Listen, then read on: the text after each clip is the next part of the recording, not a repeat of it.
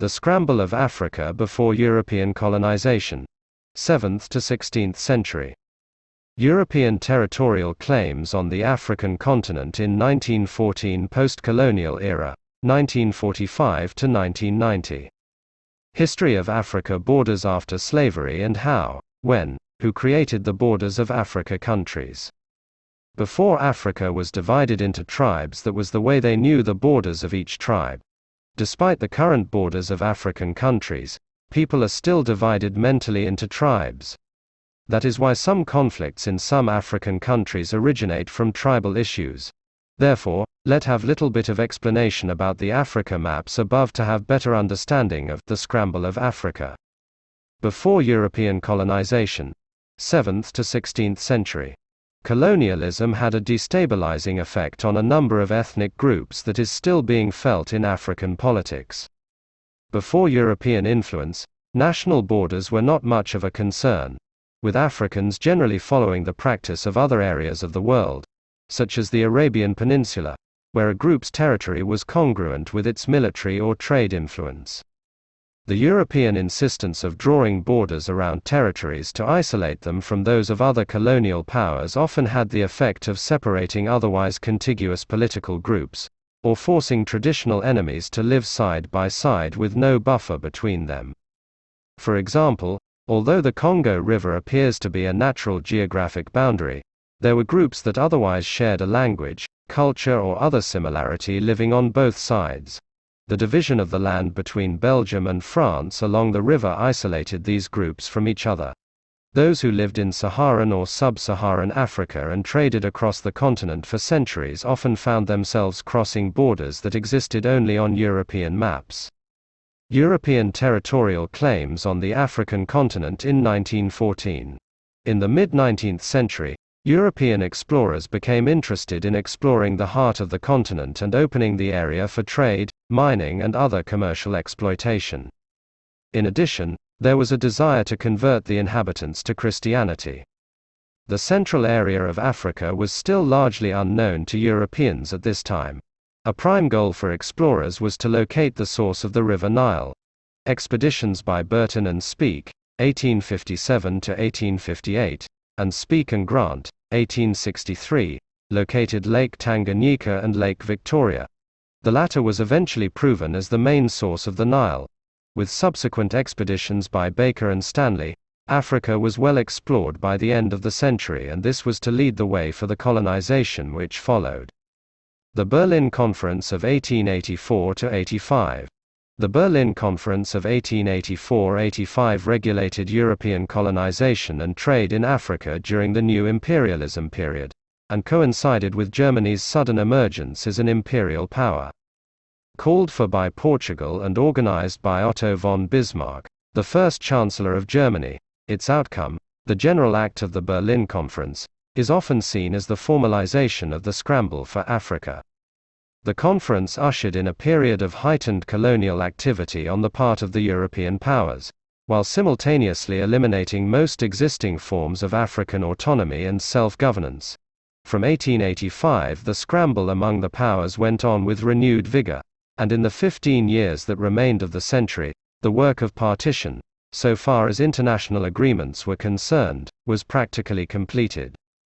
The African continent in 1914 in the late 19th century, the European imperial powers engaged in a major territorial scramble and occupied most of the continent, creating many colonial nation states, and leaving only two independent nations Liberia, an independent state partly settled by African Americans, and Orthodox Christian Ethiopia, known to Europeans as Abyssinia.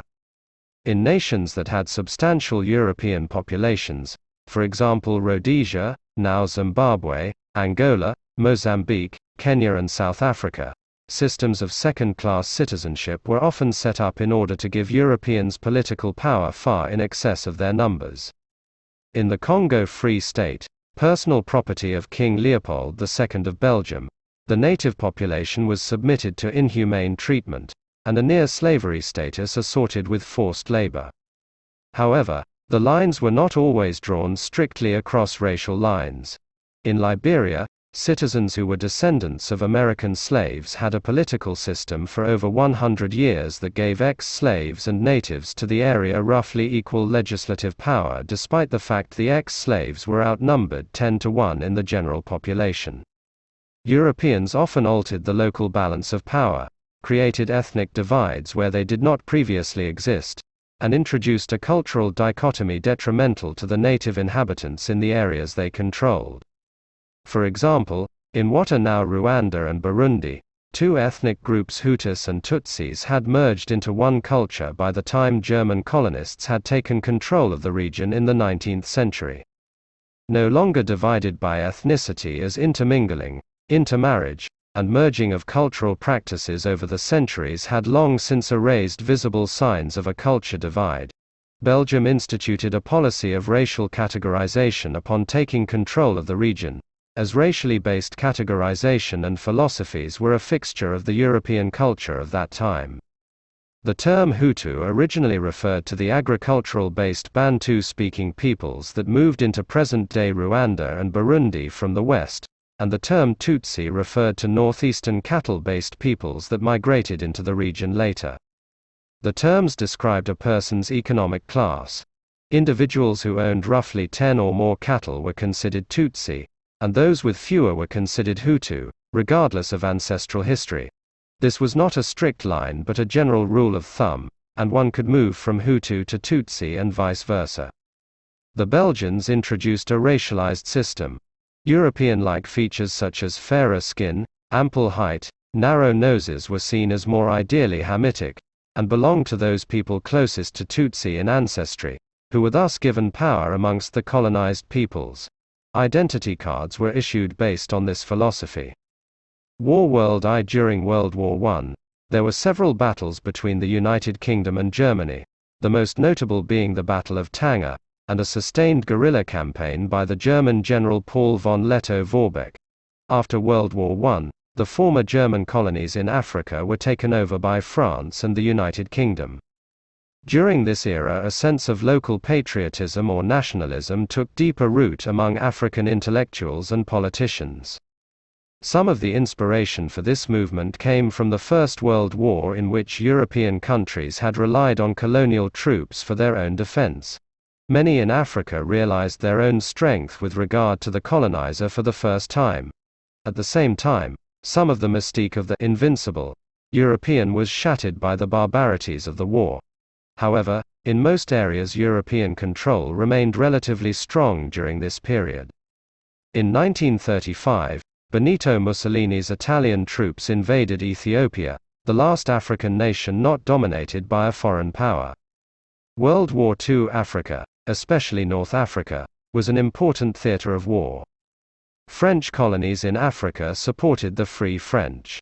Many black Africans were conscripted to fight against the Germans. Italy had a presence in Libya and also in Ethiopia. In the North African campaign, the Deutsches Afrika Korps under General Erwin Rommel were eventually defeated at the Second Battle of El Alamein, the Allies used North Africa as a jumping-off point for the invasions of Italy and Sicily in 1943. Germany wanted to expand its interests in Africa, while Britain was anxious to protect its interests in Egypt and the route to the east. Post-colonial era, 1945 to 1990 today, Africa contains 53 countries so-called independent and sovereign countries, most of which still have the borders drawn during the era of European colonialism. Decolonization Vincent Khapoya notes the significant resistance imperialist powers faced to their domination in Africa. Technical superiority enabled conquest and control. Africans recognized the value of European education in dealing with Europeans in Africa. They noticed the discrepancy between Christian teaching of universal brotherhood and the treatment they received from missionaries. Some established their own churches. Africans also noticed the unequal evidence of gratitude they received for their efforts to support imperialist countries during the World Wars. Many British veterans were rewarded for their part in saving Britain and her empire with generous pensions and offers of nearly free land in the colonies. The African soldiers were given handshakes and train tickets for the journey back home. They could keep their khaki uniforms and nothing else. these African soldiers, after returning home, were willing to use their new skills to assist nationalist movements fighting for freedom that were beginning to take shape in the colonies. Decolonization in Africa started with Libya in 1951. Liberia, South Africa, Egypt, and Ethiopia were already independent. Many countries followed in the 1950s and 1960s, with a peak in 1960 with the independence of a large part of French West Africa. Most of the remaining countries gained independence throughout the 1960s. Although some colonizers, Portugal in particular, were reluctant to relinquish sovereignty, resulting in bitter wars of independence which lasted for a decade or more. The last African countries to gain formal independence were Guinea-Bissau from Portugal in 1974, Mozambique from Portugal in 1975, Angola from Portugal in 1975, Djibouti from France in 1977, Zimbabwe from Britain in 1980, and Namibia from South Africa in 1990. Eritrea later split off from Ethiopia in 1993. Effects of decolonization.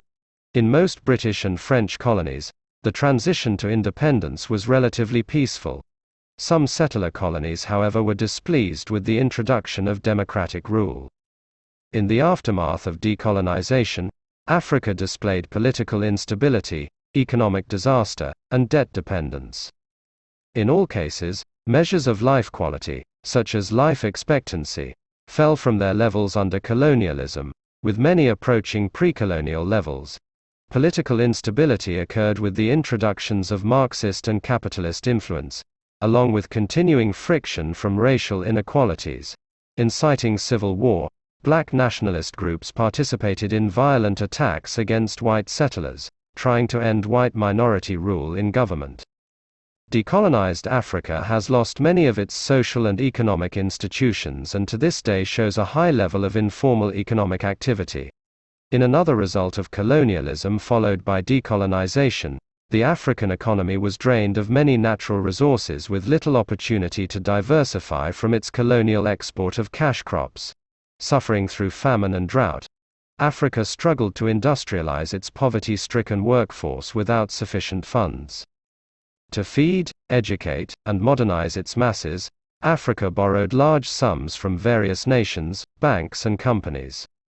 In return, lenders often required African countries to devalue their currencies and attempted to exert political influence within Africa. The borrowed funds, however, did not rehabilitate the devastated economies, since the massive loans were usually squandered by the mismanagement of corrupt dictators. Social issues such as education, healthcare, and political stability have been ignored. The byproducts of decolonization, including political instability, border disputes, economic ruin, and massive debt, continue to plague Africa to this present day. Due to ongoing military occupation, Spanish Sahara, now Western Sahara, was never fully decolonized. The majority of the territory is under Moroccan administration. The rest is administered by the Sahrawi Arab Democratic Republic. In 2005, the European Union agreed to a strategy for Africa including working closely with the African Union to promote peace, stability and good governance. However, inter-tribal war in Rwanda during the genocide of 1994, in Somalia over more than 20 years, and between Arabs and non-Arabs in Sudan indicates to some observers that Africa is still locked in tribalism and far from ready to assume its place at the global table of mature, stable and democratic states. The Cold War in Africa Africa was an arena during the Cold War between the US, Soviet Union, and even China and North Korea. Communist and Marxist groups, often with significant outside assistance, vied for power during various civil wars, such as that in Angola, Mozambique, and Ethiopia. A Marxist oriented president, Julius Nyerere, held power in Tanzania from 1964 to 85, while from 1955 to 75, Egypt depended heavily on Soviet military assistance. The communist powers sought to install pro-communist or communist governments, as part of their larger geostrategy in the Cold War, while the US tended to maintain corrupt authoritarian rulers, such as Mobutu Sese Seko of Zaire, as the price to keep countries in the pro democracy camp. Pan Africanism. In 1964, the Organization of African Unity, OAU, was established with 32 member states. It aimed to 1. Promote the unity and solidarity of the African states. 2. Coordinate and intensify their cooperation and efforts to achieve a better life for the peoples of Africa. 3. Defend their sovereignty, territorial integrity and independence. 4. Eradicate all forms of colonialism from Africa, and 5. Promote international cooperation, having due regard to the Charter of the United Nations and the Universal Declaration of Human Rights. In 2002, the OAU was succeeded by the African Union.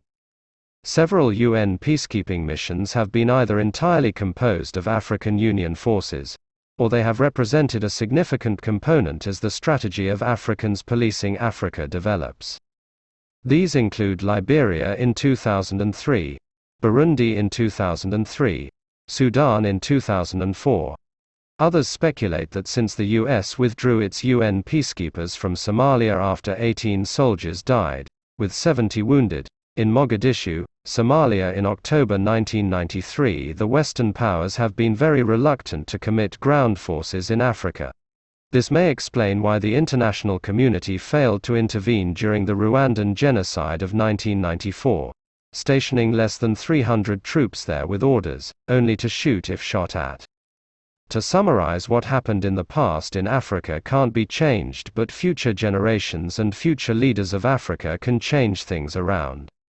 African can't keep blaming foreigners for causes of their suffering and lack of development in continent. If you look in depth, African leaders or African presidents are partially to blame for the suffering of African people. African leaders are putting themselves first to stay in power then to stand for what's right for their people. These are best lessons for African future generation and leaders to learn from past history of Africa itself and to try to have better Africa continent in future. The scramble of Africa should be included in every history book in Africa, especially in primary school in the continent. Might help future African leaders also stop stupid tribes issues in continent. Kengo, Tanzania, London It's always good to know about our history. Because some of our own books in African schools lack this type of information. Busy trying to teach us European history, I don't know why. James, South Africa, Pretoria Many of us don't even know about the roots of our borders. Dioff, Senegal, Paris I'm a student and there are too many big words.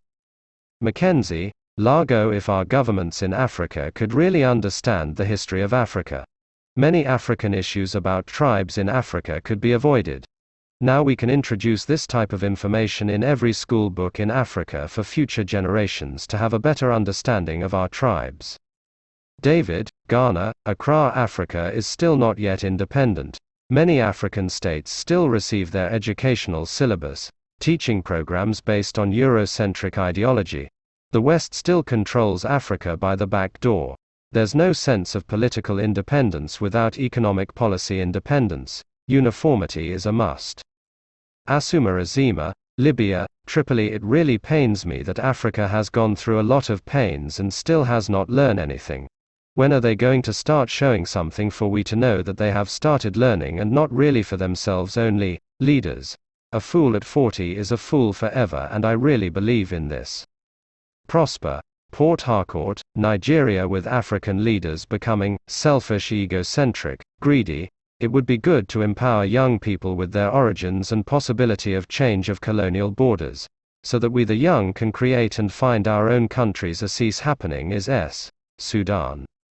Indiri Bayo, DRC Most Africans are not aware of this aspect of their past and the necessary details to wear them up to agitate for a revolution which would bring development in the long run.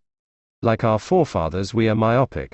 These discussions should be integrated into the school's syllabus of growing children. Aduke, Nigeria Please know it Oromia in East Africa is now a part of modern Ethiopia. This Oromo country was colonized by Abyssinians based from current North Ethiopia. That is why Oromo Liberation Front is fighting for freedom of Oromia and Oromo people. This was the result of the scramble for Africa by EU. Th. Balaku Ibza, Oromia Ibza, be real. Oromo is a region in central Ethiopia and its inhabitants are Ethiopians of Oromo tribe, the largest ethnic group in Ethiopia. No one is colonizing them. Mark, USA Now I have learnt at least a little bit of my home country Africa. I am glad that I can help increase our population and famousity. Kwame Kafue in team, Ghana but I thought all our border should open and easy for all African to enter neighboring countries for an open transactions among us. Abiodun Sodunke, Nigeria, Abeokuta this was a load of ballsacks. Thank you very much. Balsac, Tasmania I am Joseph Kony. Dot all you parents sleeping better watch out, I'm coming for your kids. Joseph Kony, Uganda, in a tree that is a great information need to be spread rapidly in Africa so that our future generation would be able to become more suspicious of our history and fix what went wrong using the history. Goodenough, S. Dlamini, South Africa, Durban Dear Writer. I was just surprised when I read Eritrea was split off from Ethiopia in 1993, as really true. If you said all the border remark during era European period and still on, how it then Eritrea split off from Ethiopia then. If you knew history Eritrea is the first African country knew its border in the year of 1900 to 1909 in the world during Italian colonized so it is split off then in 1993 if it has its own border which recognized during the era European period. It's not why they marked a border. So tell me if you don't then please ask the people of Eritrea and you may even say you don't write others African history as well. Zach Nathan. Zach Nathan, Eritrea Zach, don't be a tribalist. I believe part of an article that said Eritrea later split off from Ethiopia because there was a time when Eritrea was united with Ethiopia. That is what it means to split. United Africa will be better and stronger for all us Africans. NAS, Ethiopia, Addis all Africans must have passport when they want to go to other country in Africa. Jacob, NABOOM, South Africa interesting, thought provoking, sobering. My dear brothers and sisters of Africa, it's okay now to forgive ourselves for being colonized. Time to move forward with our children in mind. Let's start by learning about each other, trading with each other, visiting and loving each other. Let's start there, please. Lundy, South Africa. I really, really like this article. I have read a number of textbooks and anthropology books that try to address this issue, and this ranks among the best of them. Andrew Henriksen, China I want to understand your post, but need clarity. There were no borders before European colonization. Groups who spoke the same language and shared customs and rituals were grouped into tribes, tribes not being an official word they would describe self. Trey, USA Love the website gets me a lot of information. Shanice, Wadley Ugly Not Useful Shinia, Trey, USA. So, I would like to ask everyone here a question. What the actual fuck is wrong with all of you? Lime, what this is very information and I think each and every African must know this. We start by teaching our own African history at primary level. Colonialism killed this continent and it will continue to do so if we do not free ourselves mentally. Ife Heli, South Africa, JHB to much better Olga, Mozambique. For peace, stability and economic development to be achieved squarely in Africa, state boundaries should be redrawn to pre-colonial era. All countries should engage Africa in free trade, not aid and the West should keep off African politics. Ogwala Law, Redhill, UK This is empowering Danny Mangina, South Africa. I'm a fan of Africa country Nikhil Kaimal, India. We need to educate not only our children but the general masses of our beloved continent. African history should be a compulsory subject from primary education right through to university. Then our young can align their careers to Africa's rebirth. Zafo Zile, South Africa It is my hope that Africans stop using foreign made weapons to kill other Africans. The Africans must develop a continental consciousness in order to form a more perfect union that can advance the people and civilization of Africa. Hashtag New United Africa Nation. LD Green Jr., Center Valley as a white African I can only wonder at the horrors of the past.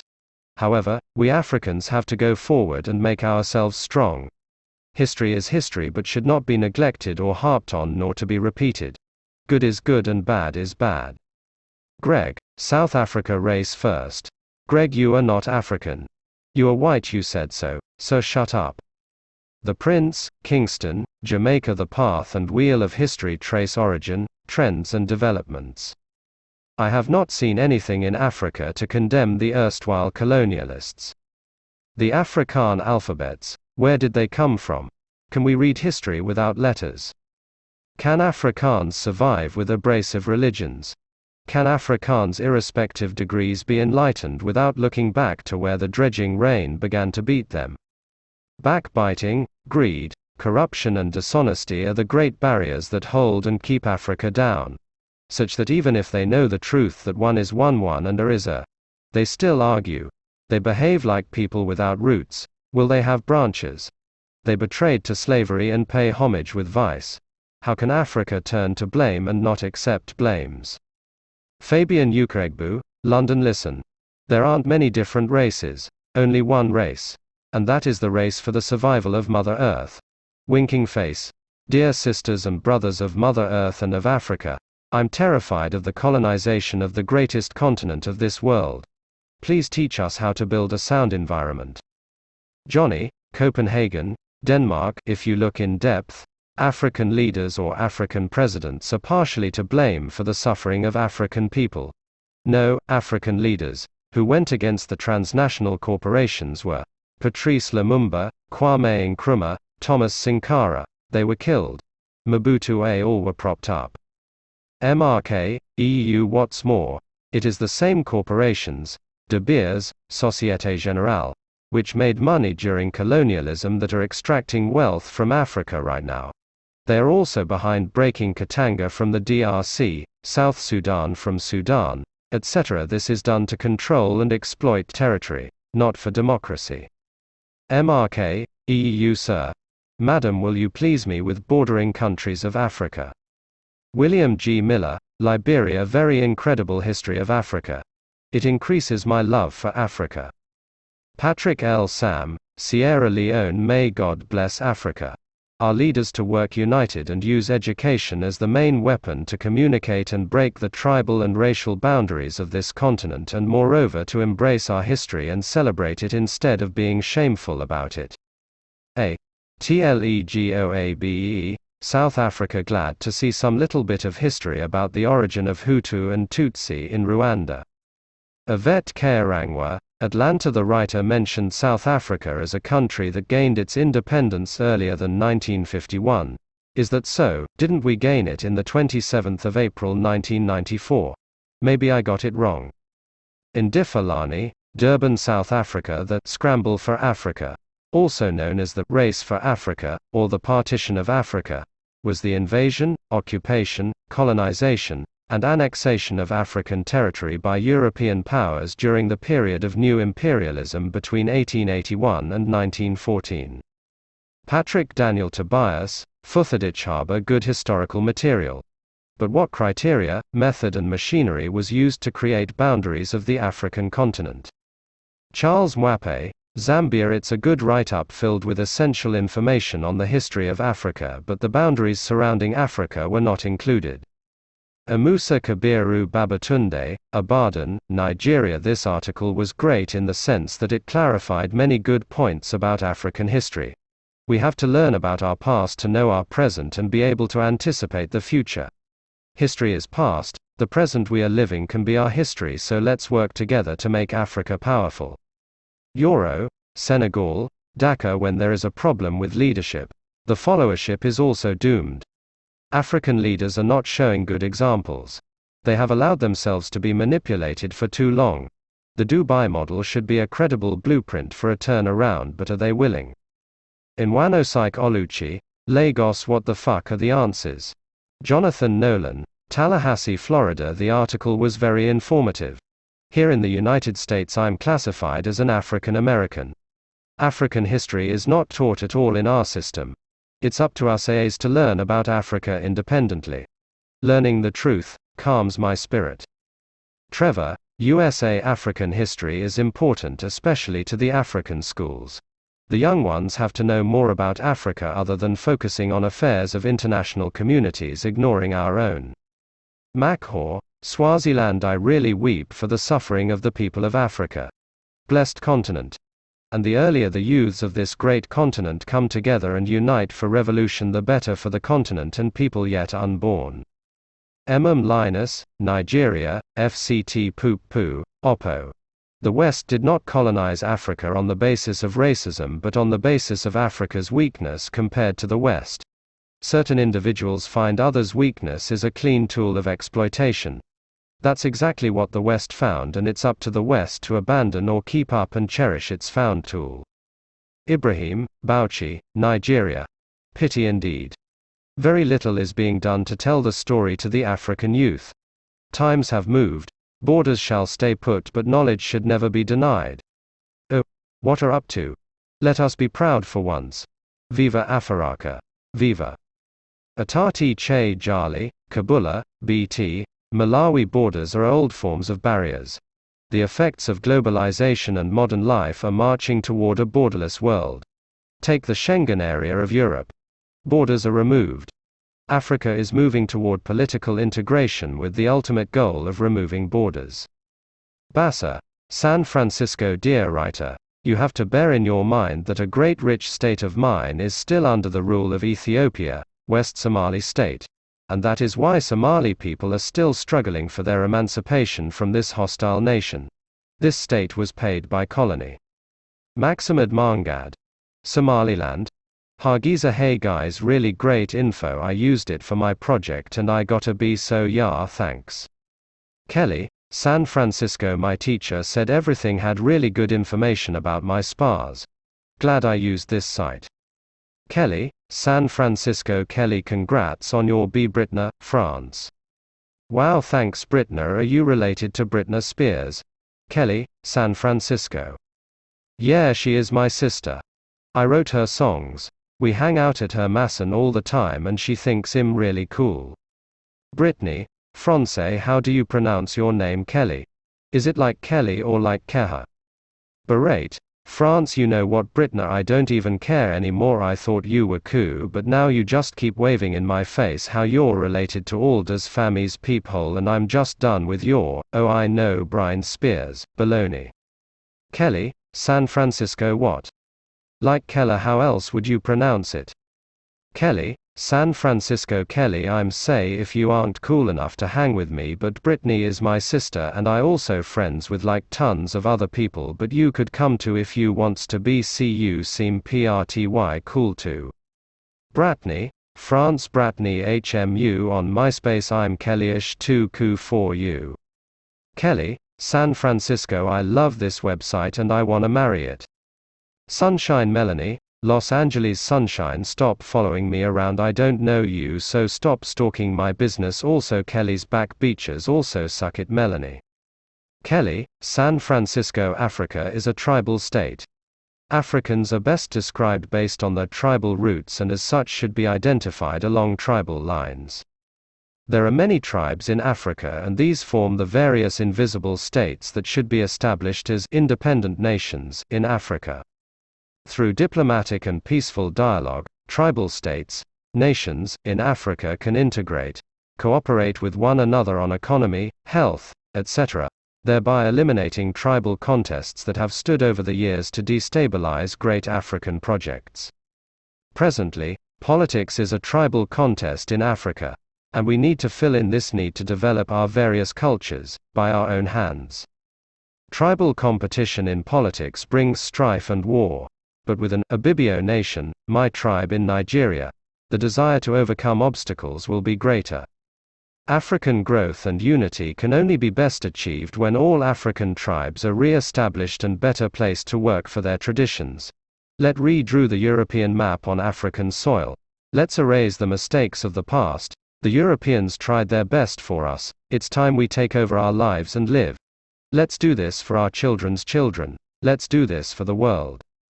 Onyeka Ekpenyong, Abuja, Nigeria who created these borders in the first place. Diva, United Kingdom immigration lawyers. Dot The time to read or pay a visit to the content or internet sites we have linked to below the GBCDBDK key. John chapter 291, Epuro very nice site. Farm 220, precious. Very nice site. Farmer 964, Orwa TWP I hate APHUG. Meme. Leon if anal is in your butt. What is it called when it goes in your pee hole? Billy Bob, Nazi Germany I got the longest dick in that shark's mouth RN like OMFGTTYL totally tubular memes Salt Bae shooting star anal add me on Snapchat and send nudes at O2 stars united. T.I.M.E. Turner, Yo Mama's pussy divide and conquer. Wake up my fellow Africans. It's 2017 and we are still talking about tribes, not even race. Dear Africa, you have no people. I mean people with brains, I mean people with brains to think. I mean people with brains to think about you. Peace. Mohammed Hussein, Burda, Somalia Now I see the need why the leaders that truly have the development of Africa at heart to come together and unite Africa. Kevwe Jonathan Ofeko, Warri Nigeria. Doctors have many challenges to face as they are perennially surrounded by patients, diseases, hospital duties and overextended or odd shift timings. Universally, a doctor is considered to be a noble profession and respectable one at that. But a doctor also has to work under immense pressures, emotional strains, and other physical challenges. A regular physician, like most of us, at some point will have to deal with personal situations such as important family affairs, family holidays, sickness, or pregnancy that may force him to abandon medical duties. At the same time, a hospital or a healthcare facility is also constantly faced with emergency situations that demand all hands on deck round the clock. Therefore, every hospital, clinic or nursing home is compelled to hire locum tenens or substitute doctors in order to keep the staffing under control at all times. In fact, Locum doctors are the most valuable asset for the medical community because they provide quality medical care and act as a helping hand in emergency situations when the medical facilities need them the most. Unlike regular or permanent doctors, locum doctor jobs are also ideal career options for medical interns and graduates because they offer a wide array of medical exposure in varied medical specialties, work cultures, and healthcare systems. Locum jobs are challenging and flexible. Thus, an increasing number of medical professionals have benefited from these jobs. So, whether one is looking for a family physician's position or in a hospital or in a clinic, locum jobs for doctors are available at all levels and in different healthcare systems. In addition, being a locum doctor gives a medical professional the control over their working hours, location of work, and choice of area of specialization. Technically, Locum positions are not restricted to general physicians but they are also extended to other fields of medical specializations such as cardiology, neurology and many more. Traveling can be an integral part of locum jobs, and these distinctive features are a boon for many dedicated medical professionals who are eager to expand their medical careers with loads of multicultural medical experiences. The fact that locum agencies in the UK recruit tens of thousands of locums from across the globe in various NHS hospitals, private clinics, nursing homes, and other public hospitals speaks volumes of the popularity of locum jobs. Locating or getting a locum tenens job is a simple task as long as you are registered with one of the many reputable locum agencies. These agencies act as the middleman between locum tenens and medical facilities, and they also look after all the details pertaining to travel for locum tenens, accommodation, and the nature of locum work. Thus, maintaining a healthy locum doctor agency relationship benefits both the parties, and it also increases the probability of getting recommendable employment opportunities and businesses or vice versa. Some people, especially those running on busy daily schedules, tend to use the pills to help maintain weight since they cannot afford to follow all the diet programs. This is not advised. It is recommended that one seek advice from a professional in this field before using the pills. This can save one from many dangers associated with the misuse. The diet pills should always be taken whole. Some people tend to divide the pills to serve a longer period of time. This is not advised and can lead to ineffectiveness. If it is required that one takes a complete tablet, it means that a certain amount of the ingredients are required to achieve the desired goal. It is also recommended that one does not crush the pill and dissolve it in beverages. Chemicals found in beverages have the potential of neutralizing the desired nutrients in the pill, thereby leading to ineffectiveness. The best way to take the tablets is swallowing them whole with a glass of water.